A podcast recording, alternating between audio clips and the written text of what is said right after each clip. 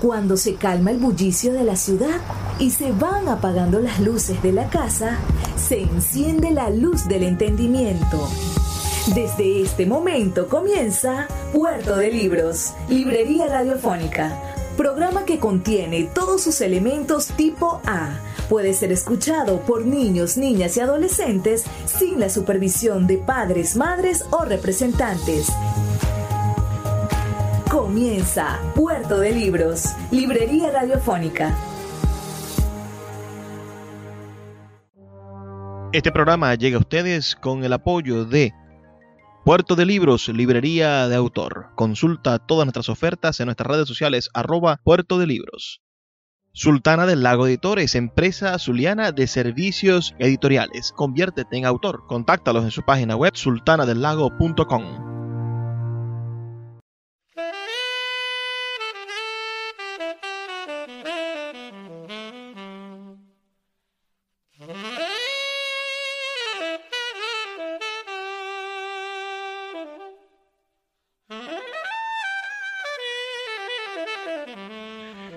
Bienvenidos a Puerto de Libros, Librería Radiofónica. Les habla Luis Peroso Cervantes, quien de lunes a viernes de 9 a 10 de la noche trae para ustedes este programa a través de la Red Nacional de Emisoras Radio Fe y Alegría. 23 emisoras conectadas para llegar a sus hogares con buenos libros, con buena literatura y con excusas maravillosas para hacer de estas noches, buenas noches, intelectuales, noches de debate intelectual. Y cuando me refiero al intelecto, a este debate intelectual, a lo intelectual, me refiero al uso de nuestras capacidades mentales. Cada uno de ustedes puede considerarse hoy un intelectual si su actividad tiene que ver con su intelecto. Venezuela necesita más personas dedicadas al mundo del pensamiento. Necesita que reflexionemos, por supuesto, antes de actuar y antes de votar, digamos, y, hacer nuestra, ejercer nuestra ciudadanía día a día debe de ser producto de una reflexión intelectual. La noche de hoy estaremos conversando con ustedes sobre un tema bastante interesante que ha repercutido a la humanidad hasta la actualidad y que posiblemente hoy sigamos viviendo muy a pesar de decir que ya no existe o que ha sido abolida. La noche de hoy vamos a estar reflexionando sobre la esclavitud.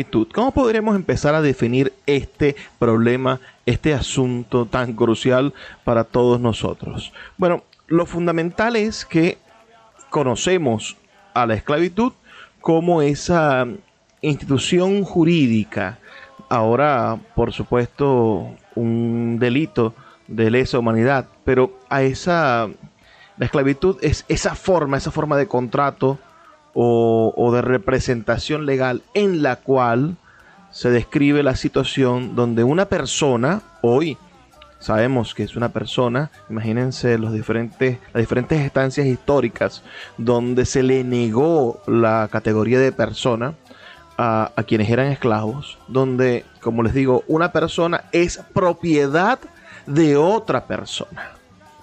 Entonces, dentro de esto está toda la perversión de despersonificar, de quitarle la, el alma, podríamos decir, cuando se dieron estos debates teológicos, a quitarle el alma a la persona o al ser que era esclavo. La esclavitud, por supuesto, se remonta a la edad antigua, a los principios de nuestra civilización pero quizá no es la misma esclavitud en todas las civilizaciones o en todas las naciones. Pensemos que, el origen histórico de esta práctica era sin duda aprovechar la mano de obra de los cautivos después de las guerras, después de los procesos de dominación, después de la imposición de un pueblo por encima de otro pueblo. Es decir, pensemos en en, los egipcios, ¿no? Que practicaron la esclavitud y en el momento en el que el poderío militar y económico de los egipcios se hizo cada vez más amplio, fueron tomando mano de obra esclava de pequeños pueblos más débiles alrededor del río Nilo y de esta manera entre ellos egipcios eran iguales y tenían derecho a la libertad porque se consideraban iguales, pero al otro lo consideraban inferior, lo consideraban de otra raza y por eso lo tomaban como esclavo. Y estaba frente a la otra opción que es la de ejecutarlos, de matarlos, ¿no? Es decir, cuando hay una invasión, bien pierdes la guerra, tienes en aquella brutalidad de la edad antigua, uh, tiene, tenías la opción o de morir o de ser esclavo. También fue, podríamos decir, durante, durante un poco la constitución de, de, nuevas civilizaciones, sobre todo civilizaciones ajustadas al derecho y no solamente al poder absoluto de los monarcas, pensemos que existieron elementos como la esclavitud por deuda o el apremio personal, el apremio individual. Y esto se da en el momento en el cual alguien tiene unas deudas demasiado fuertes, demasiado altas que no puede pagar y entonces se vende como esclavo, porque es la única propiedad que le queda, su mano de obra, se vende como esclavo para poder recibir dinero a cambio y con este dinero pagar sus deudas. Esto o la muerte, nuevamente, es decir, esclavitud y muerte parecen estar colgadas encima del equilibrio de una balanza. Esclavo soy, negro nací, negro en mi color y pobre de mí, sufriendo voy. Este cruel dolor, allá está la muerte, soy loco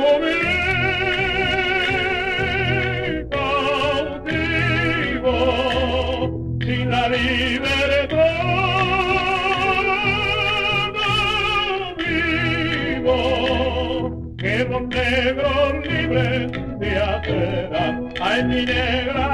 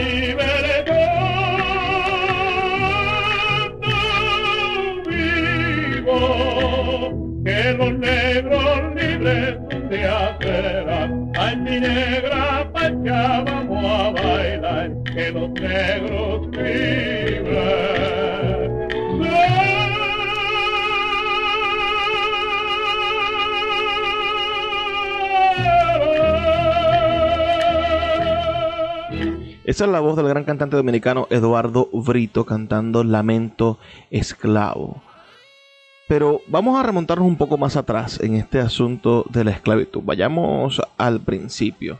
Los primeros escritos en los que se tiene constancia de la presencia de los esclavos en una gran civilización es en la Mesopotámica durante la Edad Sumeria.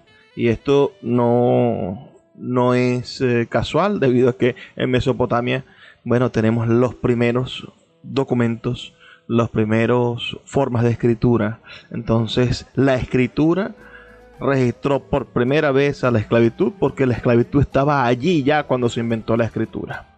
En el antiguo Egipto es el momento quizás donde mayor referencia se puede hacer a la esclavitud, sobre todo porque existe muchísimo más documentación, ya que los egipcios tenían uh, protocolos de escritura bastante interesantes.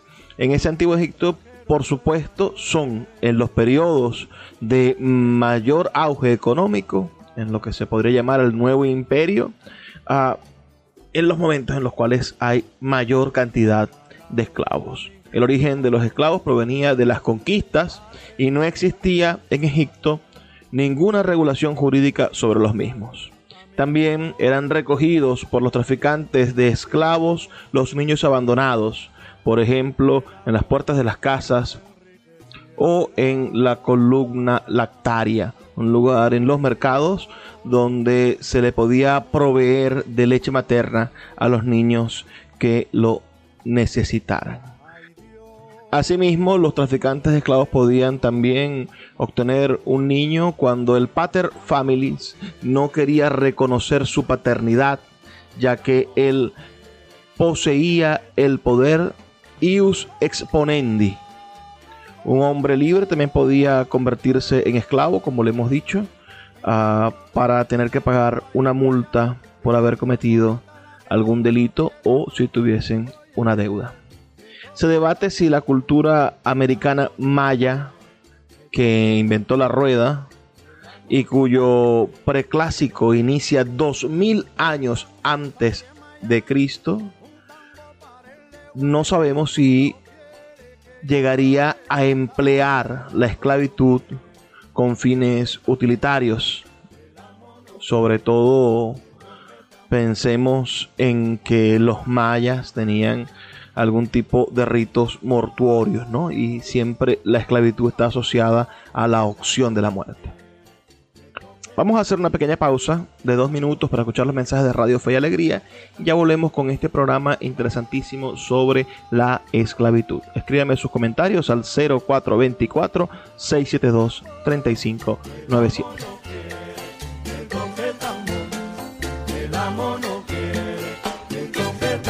De lunes a viernes puedes abordar una embarcación de papel en Puerto de Libros, Librería Radiofónica, producido y conducido por el poeta Luis Peroso Cervantes. Un programa dedicado al maravilloso mundo de la lectura, la cultura y la intelectualidad. Puerto de Libros, librería de autor, la librería que estás buscando. Te invita a visitar sus dos sedes en el Teatro Varal de Maracaibo y en la Vereda del Lago. Dos cautivadores espacios donde podrás entrar en contacto con la literatura, con el arte, con todos los conocimientos de la humanidad a través del instrumento maravilloso que es el libro. Abiertos de lunes a domingo. Consulta sus redes sociales arroba puerto de libros o su página web www.puertodelibros.com .be, donde encontrarás la tienda virtual más grande de libros de Venezuela. Puerto de Libros, librería de autor, la librería que estás buscando. El poeta Luis Peroso Cervantes le acompaña en Puerto de Libros, Librería Radiofónica, por Radio Fe y Alegría, con todas las voces.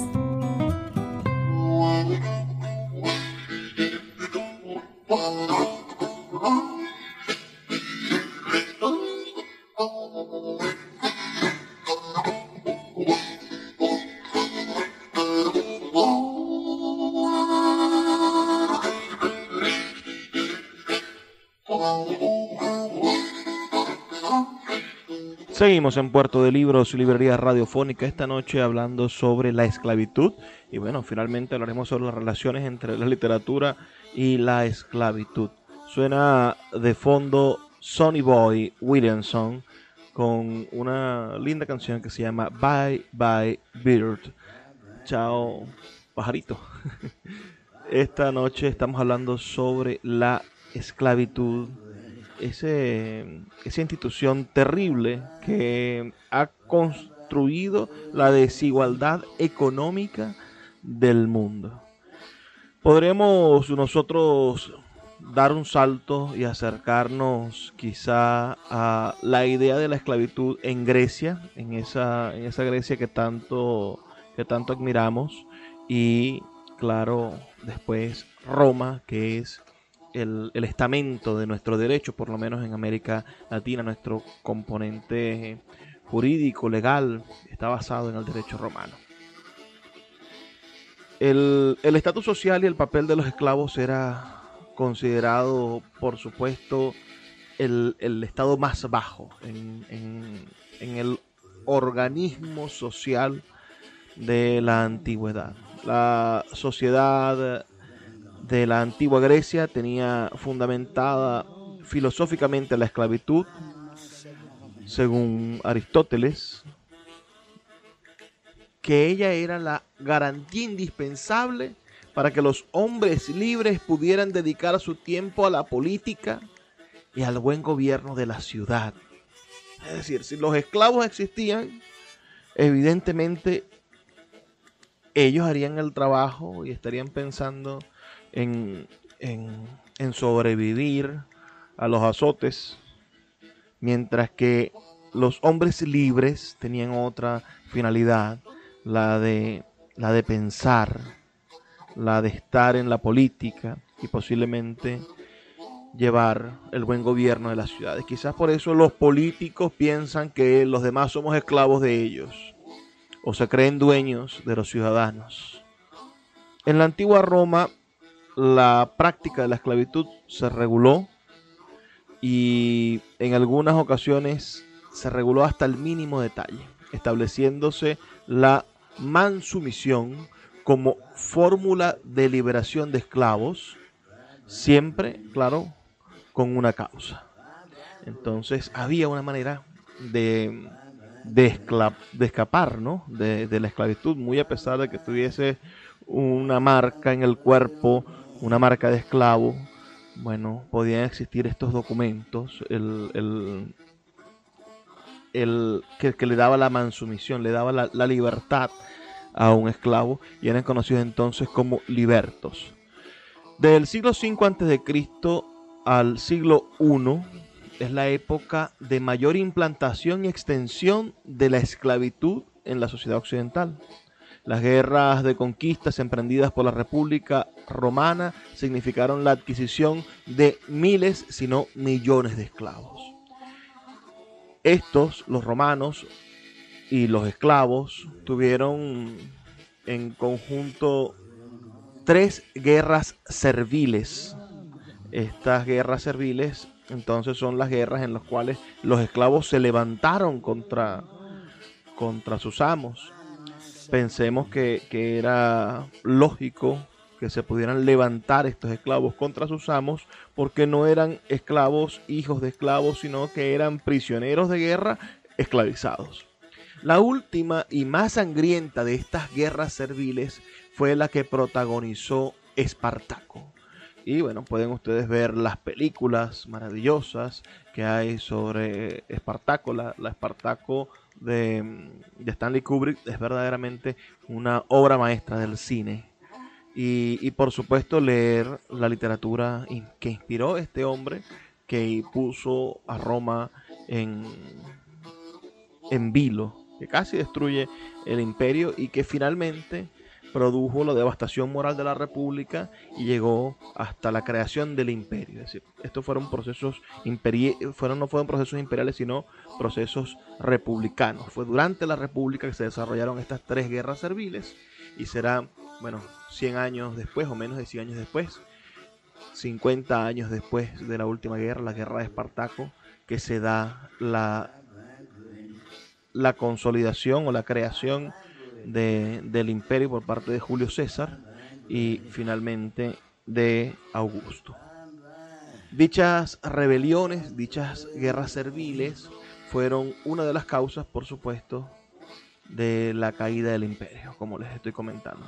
Durante el imperio romano se empieza a remitir sobre todo por el agotamiento de fuentes tradicionales de suministro de nuevos esclavos como resultado de la financiación para la expansión territorial romana. Y el imperio dejó de tomar esclavos y empezó a tener una política civilizatoria en el sentido en el que el imperio empezó a conquistar pueblos y al conquistar estos pueblos les daba cierta cierto modo romano, las carreteras, los acueductos, y lo que pedía era dinero a cambio, pedían por supuesto tributos, y para que existiesen tributos, bueno, no podías expoliar toda la zona, sino que tenías que crear estamentos políticos que pudieran cobrar esos tributos. La noción de la esclavitud en la antigua Roma designaba las condiciones sociales más dispares. Un esclavo podía ser tanto un criado o un sirviente como el ministro de Economía del emperador, el profesor de griego y latín de los hijos de un legislador romano, como también un gladiador. Y sepamos, sabemos que los gladiadores eran especies de superhombres, eran como los grandes futbolistas de la actualidad, eran los ídolos de las multitudes, aunque eran esclavos. Los esclavos no poseían una habitación donde dormir, simplemente se acostaba en el suelo en cualquier rincón de la casa. Cada romano de mediana fortuna poseía por lo menos un par de esclavos. Salía de su casa acompañado generalmente por uno mientras el otro permanecía encerrado en casa. Los esclavos comían las sobras de la comida de los amos, lo que en un pueblo con hambre podía significar comer mucho mejor que una persona libre, pobre. Los esclavos no podían casarse ni ejercer la paternidad.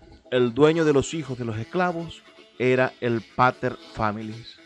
Los mercaderes de esclavos recogían a los bebés abandonados que estaban expuestos en los santuarios para convertirlos en esclavos. Había esclavos que llegaban a ocupar cargos públicos en la administración de los bienes de sus amos, pero también podían ser trabajadores del campo o artesanos. La mayoría de los artesanos o alfareros de Arezzo, por ejemplo, eran esclavos. Si no eran campesinos, podían ser criados en el servicio doméstico.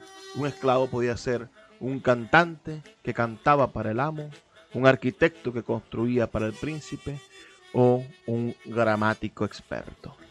Uno de los grandes hombres de la literatura antigua, Esopo, el gran autor de las fábulas, se decía que era un esclavo.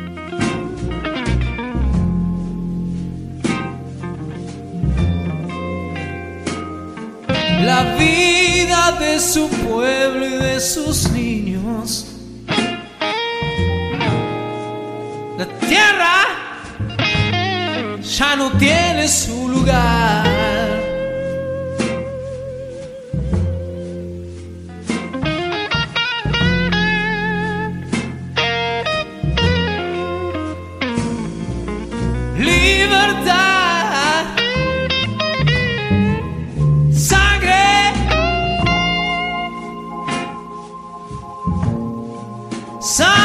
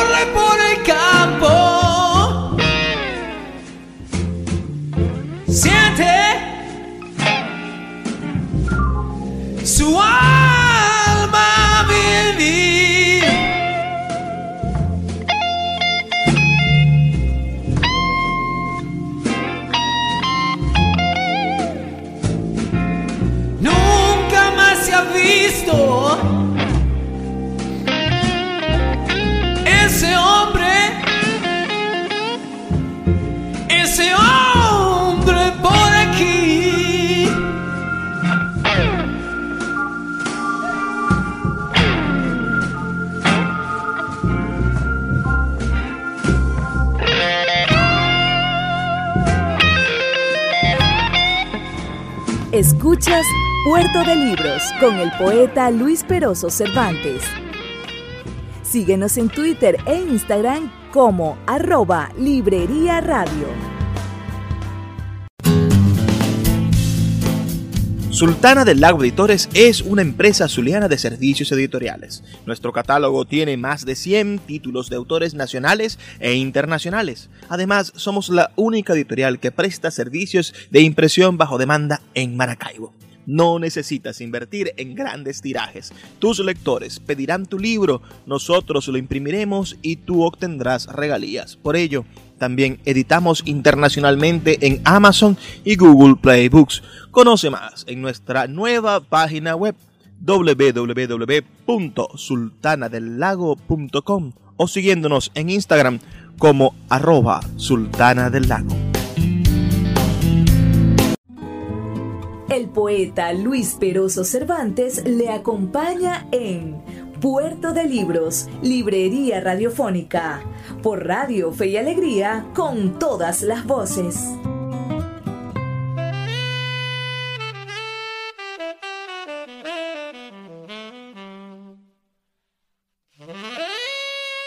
Seguimos en Puerto de Libros, Librería Radiofónica, esta noche conversando un poco sobre la esclavitud.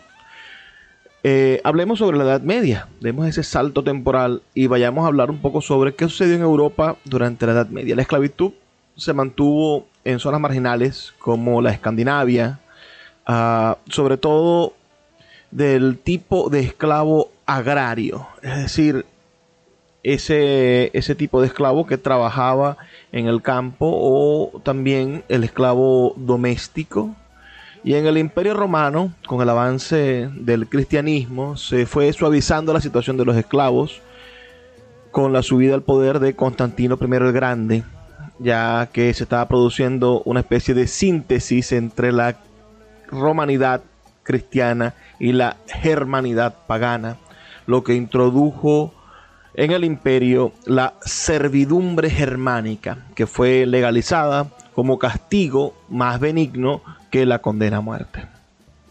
Esto en el año 322. Existe un intenso debate entre historiadores respecto a la cronología, las causas y las formas en las que se produjo la desaparición de la esclavitud en Europa.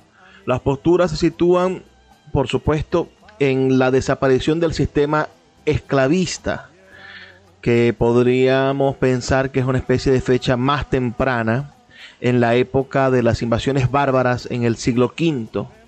Serían los historiadores marxistas, incluido el propio Marx en su libro El Capital, los que pensarían de esta manera. Es decir, al terminarse el sistema esclavista y comenzar el sistema feudal, ah, por naturaleza la esclavitud desaparece.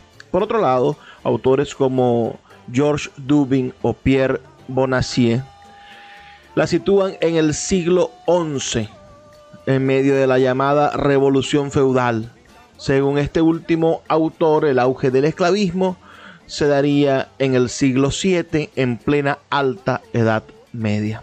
En todo caso, los siervos del siglo VII, a diferencia de los del siglo II, eran libres, o más bien semilibres, y gozaban de una serie de derechos y al menos, en teoría, podían denunciar a su señor si violaba esos derechos. Pero estaban atados por compromisos de trabajo a la tierra y por supuesto al señor feudal.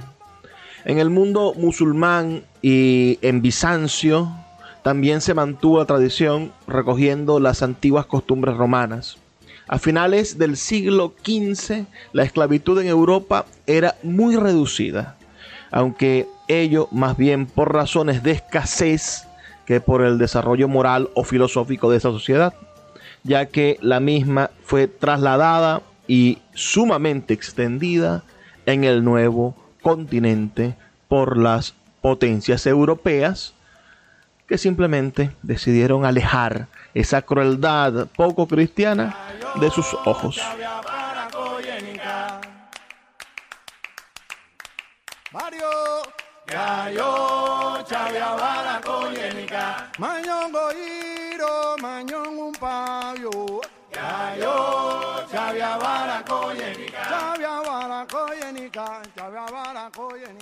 Aquí la historia de la esclavitud, bueno, se divide profundamente entre la manera en la cual funcionó la esclavitud en la América Latina y la manera en la cual se vivió la esclavitud en la América del Norte.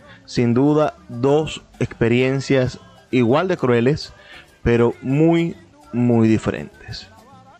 La esclavitud en América incluye realmente también dos factores raciales diferentes. Habla de la esclavitud de las poblaciones indígenas a partir del descubrimiento de América y también de la importación posterior a América de los esclavos capturados en las conquistas de la África subsahariana. La institución de la esclavitud ya existía, por supuesto, en la América precolombina, los conquistadores españoles la continuaron pese a que la ley de Burgos de 1512 protegían a los indios de la esclavitud. Puesto que la esclavización no encajaba con las leyes de Castilla, causó controversias jurídicas desde un principio. En el año 1530, bajo el reinado de Carlos I, es decir, Carlos V, el gran rey español, la esclavitud de los indios fue prohibida oficialmente, aunque algunos la practicaron de forma ilegal. Algunos españoles disponían de las encomiendas, un tipo de corbeja o, o acuerdo, digamos, una, una obligación a trabajar gratuitamente en las cuales se le permitían contar con mano de obra de hombres libres. Las encomiendas fueron abolidas por las nuevas leyes del año 1542. En paralelo se desarrolló un tráfico de esclavos africanos hacia la América Española y hacia Brasil monopolizado inicialmente por los comerciantes portugueses y posteriormente por contrabandistas holandeses. Se calcula que entre 1501 y 1641, es decir, en 140 años, llegaron así, a través de holandeses y portugueses, a la América unos 620 mil esclavos africanos más de medio millón de personas. El tráfico masivo no llegó, sin embargo, hasta el siglo XVIII, principalmente de manos de ingleses y franceses, quienes transportaron a la parte norte, por supuesto, del continente, más de 5 millones y medio de pobres esclavos y los posicionaron principalmente en las plantaciones de azúcar en el Caribe, como las que se encuentran en Barbados y San Domingo. La esclavitud no sería abolida por todos los países americanos, sino hasta el siglo XIX, lo que en el caso de Estados Unidos generó una fuerte tensión política que desembocó en la llamada Guerra Civil Estadounidense.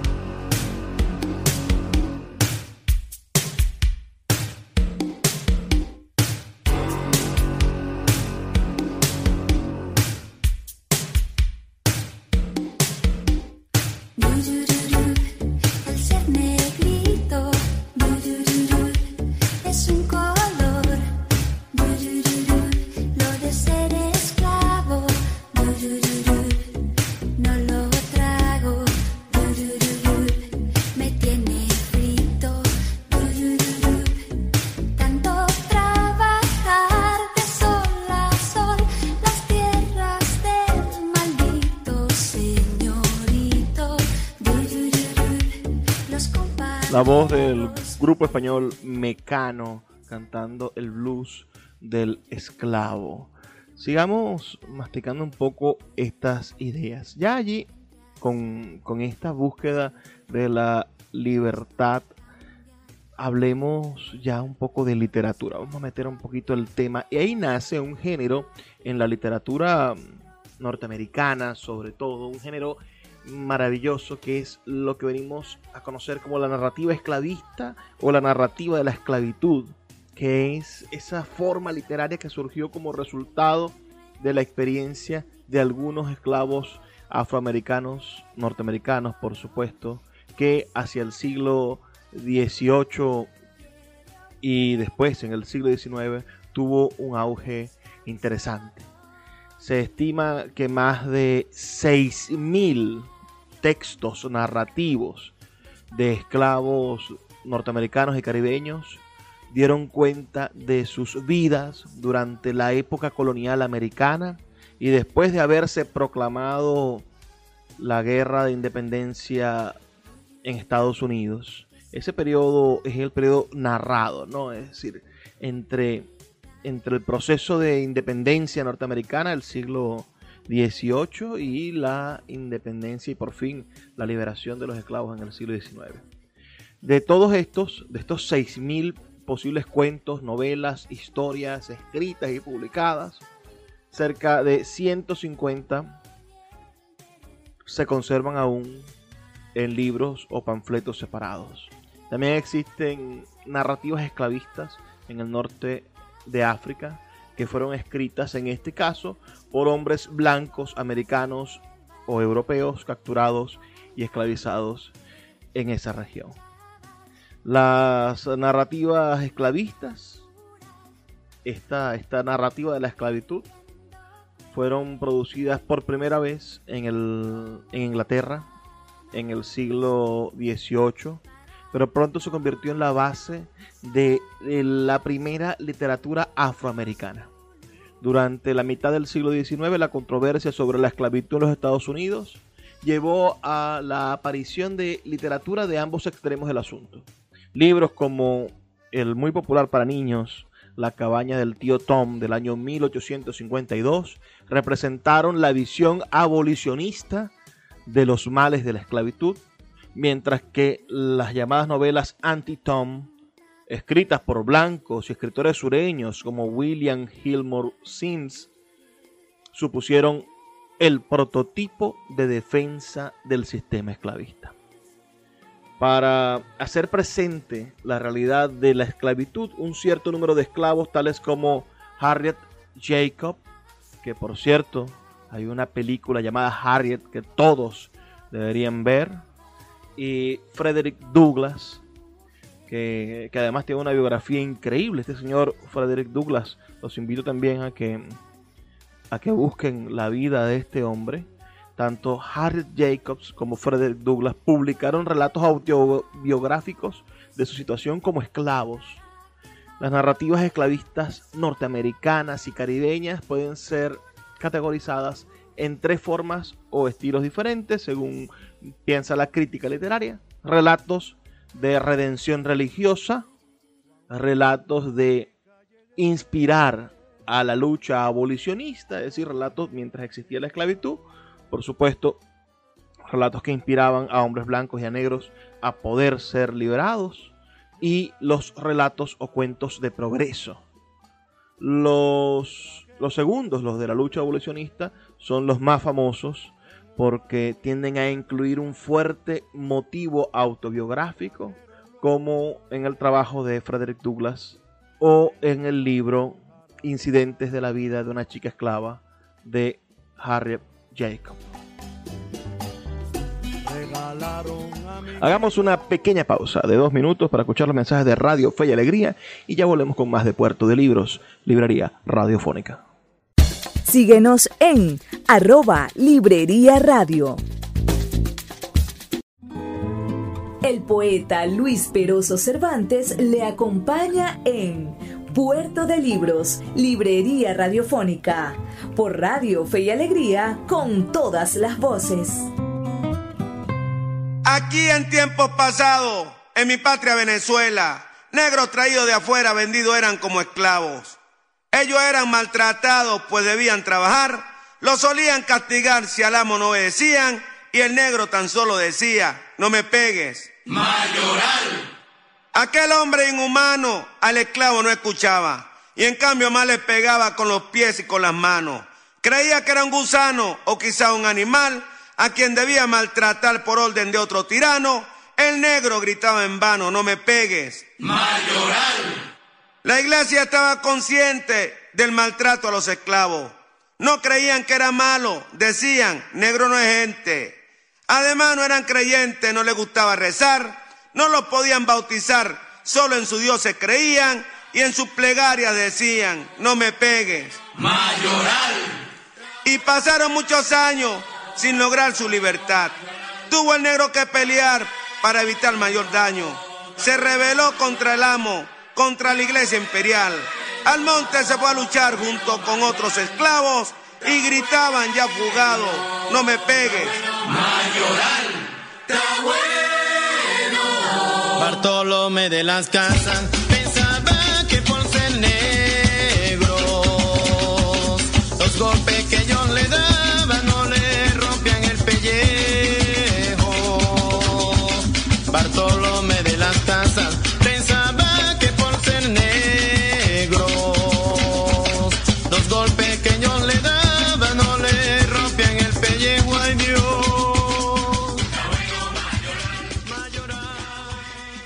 Seguimos en Puerto de Libros, Librería Radiofónica, ya en nuestro último segmento. Ahora vamos a revisar un poco el asunto de, de nuestra esclavitud. La esclavitud latinoamericana es bastante interesante, ¿no? Eh, hemos venido conversando sobre la manera en la cual llegó a América la cantidad de esclavos y que los ingleses, bueno, los trajeron en cantidades verdaderamente industriales, podríamos decir, pero también está la resistencia, digamos, de lo que, de lo que fue la, la esclavitud. Así como en, en Roma los pueblos esclavos se rebelaron, bueno, también en esos negros estaba la voluntad de, de no querer perder la esclavitud o de querer ganar su libertad. Muchos esclavos se rebelaron contra sus dueños, comenzando con métodos pacíficos como el grito o el canto nocturno. Incluso se pusieron en huelga o deliberadamente sabotearon las máquinas de su amo. Muchas veces también huyeron de la esclavitud y a veces se sublevaron, claro, todos, toda la población africana se sublevaba en una granja, en un rancho. Incluso llegó a sublevarse a regiones completas. La gente escapada trató de formar aldeas y fortificaciones para sobrevivir. Estas viviendas y empalizadas, estratégicamente ubicadas, se llamaron palenques, se llamaron cumbés o quilombos.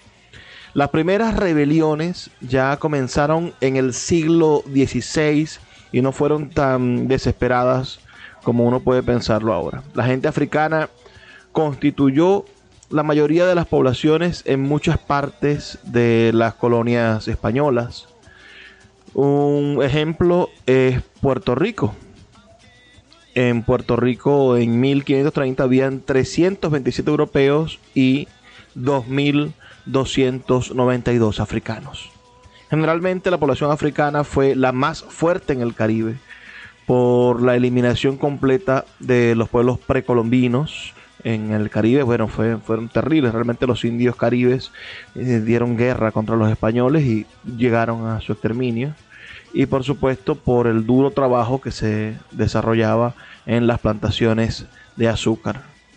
Una de las medidas que tomó el imperio español en la Florida para menoscabar el crecimiento del imperio inglés fue ofrecer libertad y refugio a cuanto esclavo escapase del territorio británico a cambio de que los negros se convirtieran al catolicismo.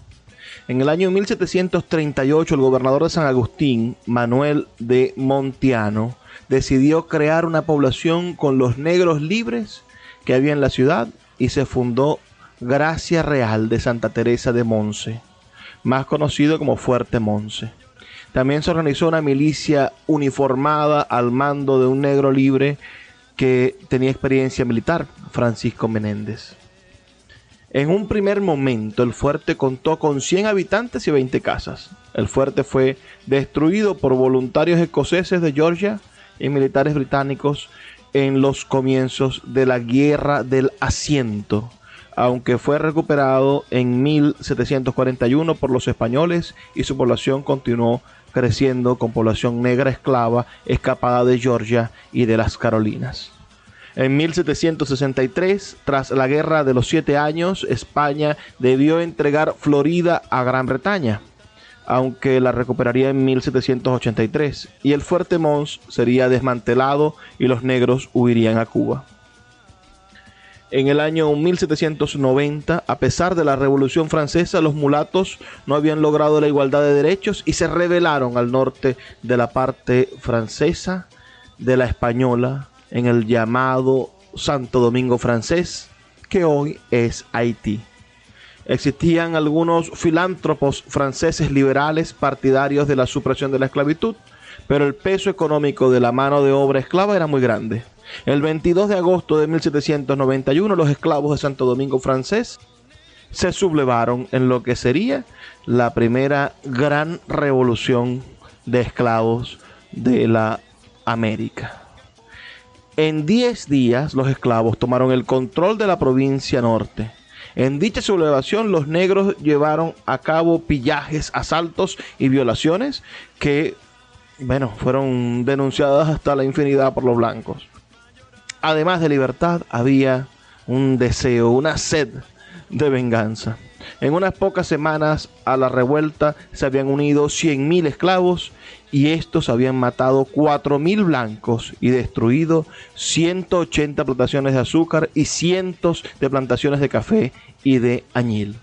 Los franceses se atrincheraron en algunos fuertes, pero no pudieron hacer mucho más, y de Francia llegaron 6.000 soldados que no se consideraron suficientes, y los franceses de la isla terminaron por pedir a Gran Bretaña que los invadiera y se hiciera con la soberanía de la isla con tal de parar la revuelta. En 1792 sus esclavos controlaban un tercio de la isla. España, que controlaba el resto de la isla, no desaprovechó la ocasión para perjudicar a la recién creada República Francesa y se puso a apoyar a los esclavos sublevados. En 1794, la Convención Nacional Francesa dio derechos civiles y políticos a los negros. Sin embargo, en 1802, Napoleón envió tropas a la isla para volver a instaurar el régimen colonial francés en el Caribe, lo que le pareció bien a los Estados Unidos y a España que consideraron que era un mal ejemplo que existiese un país donde los negros fueran libres.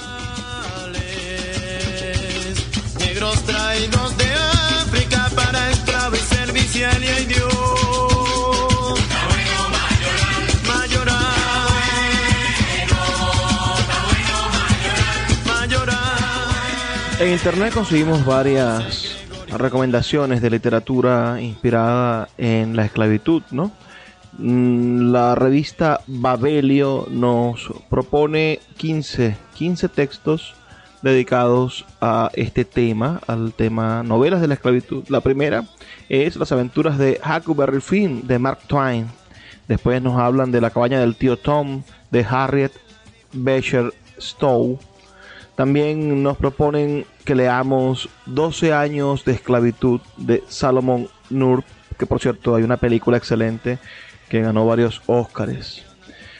Nos proponen leer Pablo y Virginia de Bernardine de Saint-Pierre y leer la novela Aurica de Clariette de Duras.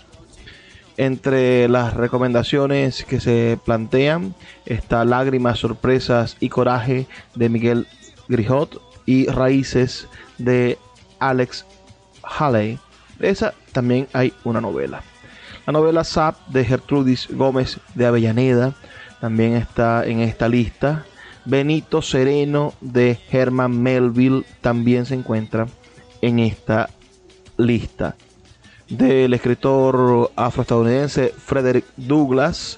Bueno, está este maravilloso libro, Vida de un esclavo americano, donde el autor describe su recorrido vital como esclavo desde una plantación en Maryland hasta su aclamada fuga en el año 1838. El ferrocarril subterráneo mm, de Colson Whiteheart es sin duda una narración que ustedes deberían también acercarse, reconocer. Hay varias películas que hablan sobre esto. La ganadora del premio Nobel de literatura, Toni Morrison, escribió una maravillosa novela llamada Velvet, que también trata sobre la esclavitud y el racismo en Estados Unidos. Nuestra escritora latinoamericana Isabel Allende escribió La isla bajo el mar, que trata sobre bueno, la azarosa historia de una esclava en Santo Domingo. Y Edward P. Jones escribió El Mundo Conocido, donde se trata de varias historias de vidas de negros liberados y negros esclavos. La número 15 de estas recomendaciones se llama Negreros y es de Alberto Vázquez Figueroa. Asimismo, la Universidad de los Andes en Colombia nos propone 10 libros, no sé si son 10, nos propone algunos libros de, de ensayos sobre este asunto. La comunidad negra en Páez de Julián Andrés Escobar, Esclavos, Negros Libres y Bogas en la literatura del siglo XIX de María Camila Nieto y María Riano, Papeles de Libertad, una odisea transatlántica en la era de la emancipación de Rebecca Scott y Mandinga Sea, África en Antioquia de Luz Adriana Maya Restrepo y Raúl Cristancho. También nos hablan del libro Encaje ético, étnico y estético, arte y literatura de negros de María Cándida Ferreira y el libro Esclavos e indígenas realistas en la era de la revolución de Marcela Echeverry. Hay dos libros más en esta selección, Esclavitud y Libertad en el Valle del Río Cauca de Mateo Mina y El Oscuro Camino de la Libertad, un libro publicado por la Universidad de los Andes de Colombia uh, de la autoría de Andrés Tobar Mora y de Hermes Pinzón.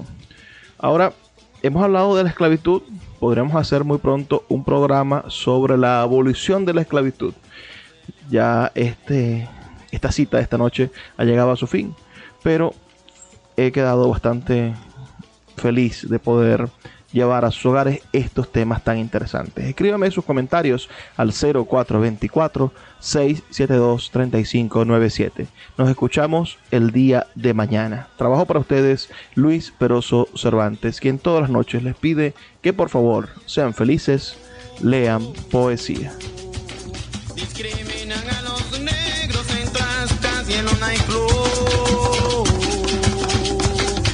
Hoy en día, compañero, aunque no hay esclavitud, discriminan a los negros en